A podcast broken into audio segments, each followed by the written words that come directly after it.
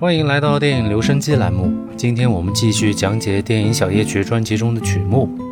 在最后的三首曲目之中，其实有两首我已经是做过节目的了，但经过了这段时间之后，再次聆听也会有不同的感受。借此机会，我也想把这些新的感受与大家进行分享。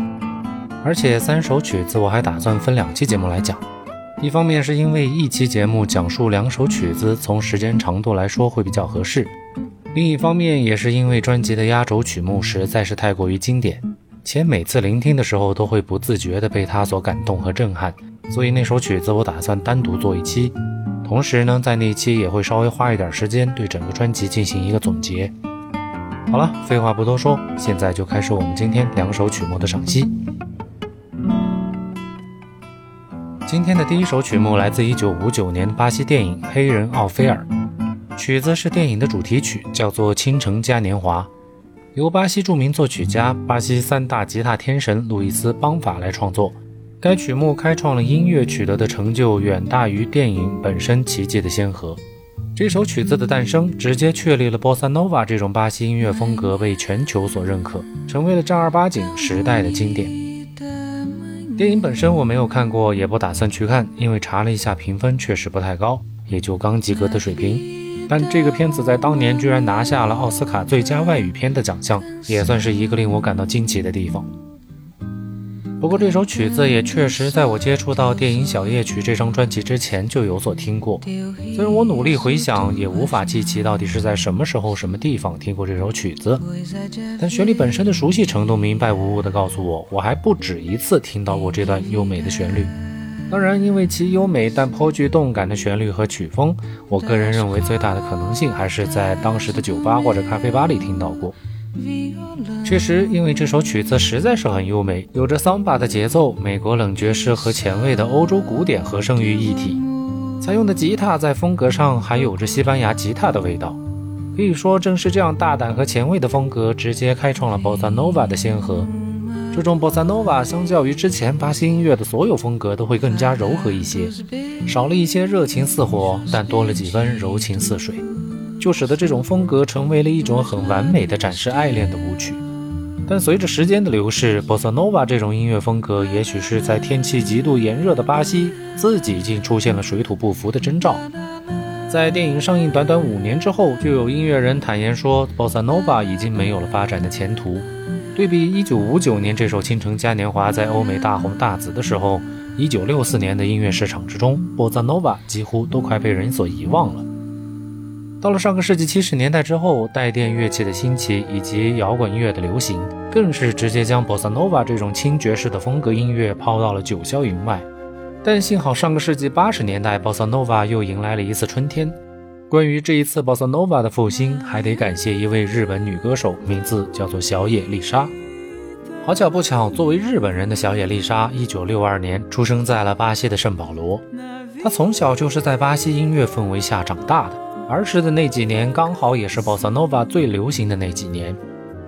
到了一九八九年，她回到日本发展，发行了一张 Bossa Nova 风格的音乐专辑，将这种风格带到了日本，并一举成名。从此，他就一步步走上了成为首席 boss nova 女王的道路。一九五九年的原版原声音乐我无法找到，但找到了小野丽莎演唱的版本。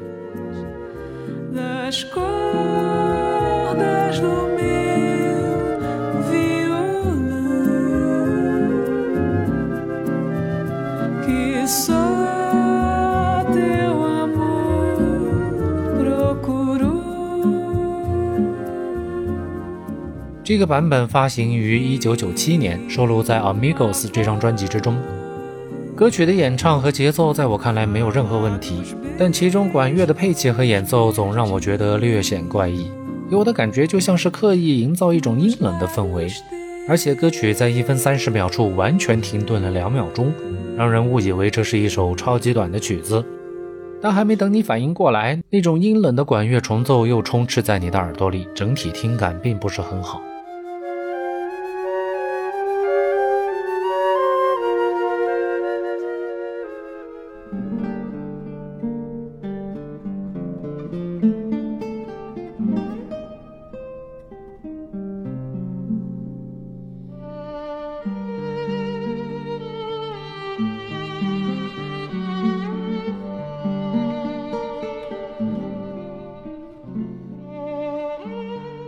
所以，当我们回到小夜曲专辑中的演绎后，配器以及和弦的运用一下子就让人非常舒服。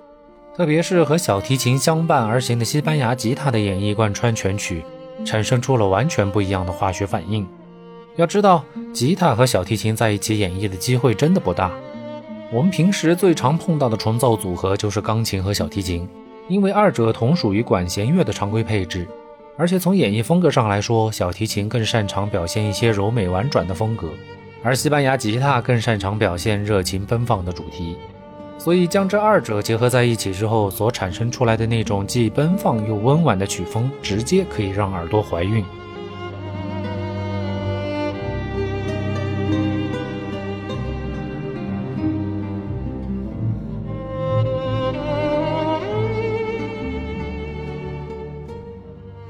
当然，这次小夜曲的改编还是带来了一点点的遗憾，那就是 Bossa Nova 风格有些被遮盖住了。虽然管弦乐在中后期也有加入这一风格的演奏，但整体氛围的改变使得 Bossa Nova 的风格基本上体现不出来。只有在两分钟之后有一段吉他 solo 的部分有较强烈的表现，但后面小提琴的再次加入，Bossa Nova 风格也再次变弱。不过呢，这丝毫没有影响整首曲子对于情绪的理解和表达，依然可以算作是一首非常经典的曲目。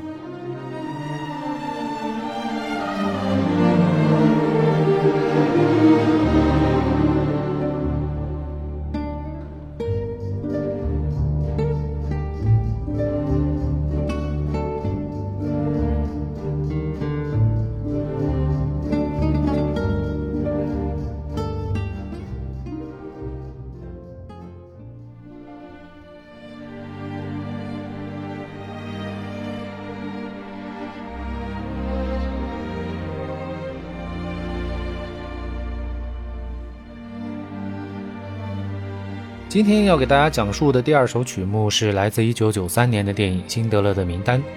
这首曲子我已经专门做过一期节目，当时也引用过这样的一个版本。关于曲子的构成和情绪，我在以前的节目当中就已经做过分析，这里就不再赘述了。今天只打算再次从不同的角度来讲一下这首曲子。我在前几期节目当中提到过，约翰·威廉姆斯自从谱写了1984年洛杉矶奥运会的主题曲之后。很长的一段时间都对进行曲有着谜一般的热情，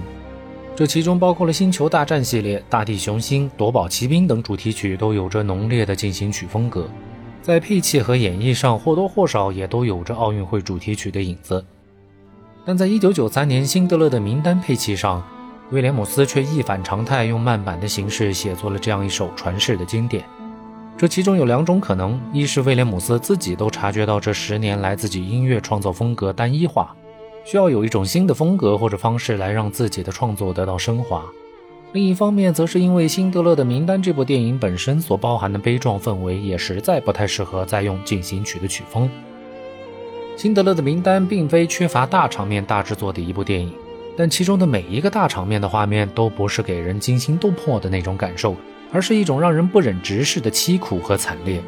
所以威廉姆斯针对这些画面，将每一个音符都化作了一颗泪水，然后将其串成了一起，最终形成了一首高低起伏、如歌如泣的悲情诗篇。正如我以前说过的，人生之中充满了喜剧、闹剧和荒诞剧，但最终都将归于悲剧。辛德勒的名单就是一部彻彻底底的悲剧，悲伤到无以复加。以至于很多人在观看这部电影的时候，从头到尾眼睛都是模糊的。这种眼睛的持续模糊，是人类内心深处的良知被彻底震撼到的表现，也是对人世间一切残酷和暴虐所厌恶的表现。自从这部电影上映以来，就直接树立了一座不可逾越的巅峰，因为这种直击心灵最深处关于痛苦的记忆，有一部就足够了。它足以在很长一段时间内让人痛恨和反思战争这种全世界最残酷的问题解决方式。但凡人们有所遗忘，就应该将这部电影拿出来重新观看一次，让自己的每一个细胞都铭记战争对整个世界的伤害会有多大。而威廉姆斯创作的这首主题曲，在听觉层面也浓缩了这种痛苦和悲壮的记忆，让他在长达十多年的隐忍之后，同电影一起攀上了那座不可逾越的巅峰。所以，如果只能用一首作品来代表威廉姆斯的话，那么我个人认为就必须是这一首。对此，我不接受任何反驳。而且如果说要我自己挑一首我最喜欢的曲子，我百分之百也会选这首，因为这段慢板所构成的咏叹调，已经成为了整部电影所概括的那段历史之中一个高度浓缩的总结。只要听一遍，电影之中或者历史之中那些最悲惨、最残酷的画面，就会在脑海当中浮现出来。很多电影看过也就忘了，有时候在看的时候，就像在看一部新电影一样。但唯独《辛德勒的名单》除外，这是一部只能看一次、不敢多看的电影。看过一次之后，再听曲子就能够感受到电影所要表达的全部。对我来说，这就已经足够警醒。但我希望的是，能有更多的人看过这部电影，或者听懂这些音乐，因为在和平年代的现在，还总是有那么一批人在随时鼓吹战争、渴望战争。如果说大家都没有直接接触过战争的残酷，但至少我们还有这样的影视作品，可以让我们间接的感受一下。但凡有点良知的人，我认为都不至于在看过之后还会渴望战争这种人世间最大的悲剧。真的，但愿如此。